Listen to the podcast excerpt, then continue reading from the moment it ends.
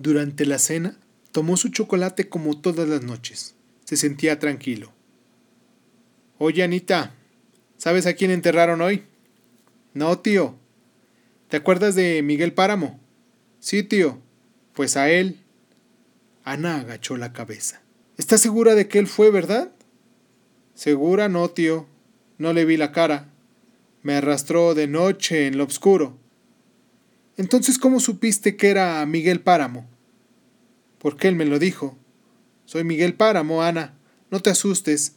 Eso me dijo. Pero sabías que era el autor de la muerte de tu padre, ¿no? Sí, tío. Entonces, ¿qué hiciste para alejarlo? No hice nada. Los dos guardaron silencio un rato. Se oía al aire libro de las hojas del arrayán. Me dijo que precisamente a eso venía, a pedirme disculpas y a que yo lo perdonara. Sin moverme de la cama le avisé. La ventana está abierta. Y él entró. Llegó abrazándome como si esa fuera la forma de disculparse por todo lo que había hecho. Y yo le sonreí. Pensó en lo que usted me había enseñado, que nunca hay que odiar a nadie. Le sonreí para decírselo, pero después pensé que él no pudo ver mi sonrisa, porque yo no lo veía a él, por lo negra que estaba la noche. Solamente lo sentí encima de mí y comenzaba a hacer cosas malas conmigo. Creí que me iba a matar. Eso fue lo que creí, tío, y hasta dejé de pensar para morirme antes de que él me matara. Pero seguramente no se atrevió a hacerlo. Lo supe cuando abrí los ojos y vi la luz de la mañana que entraba por la ventana abierta. Antes de esa hora sentí que había dejado de existir.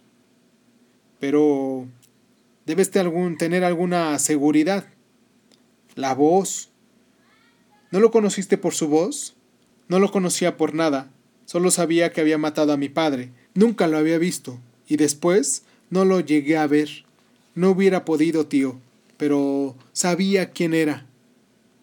Sí, ¿y qué cosa era? Sé que ahora debe de estar en lo mero hondo del infierno, porque así se lo he pedido a todos los santos con todo mi fervor. No estés tan convencida de eso, hija. Quién sabe cuántos estén rezando ahora por él. Tú estás sola. Un ruego contra miles de ruegos, y entre ellos algunos mucho más hondos que el tuyo, como es el de su padre. Y va a decirle. Además, yo no le he dado el perdón. Pero solo lo pensó. No quiso maltratar el alma medio quebrada de aquella muchacha. Antes, al contrario, la tomó del brazo y le dijo Démosle gracias a Dios nuestro Señor, porque se lo ha llevado de esta tierra donde causó tanto mal. No importa que ahora lo tenga en su cielo.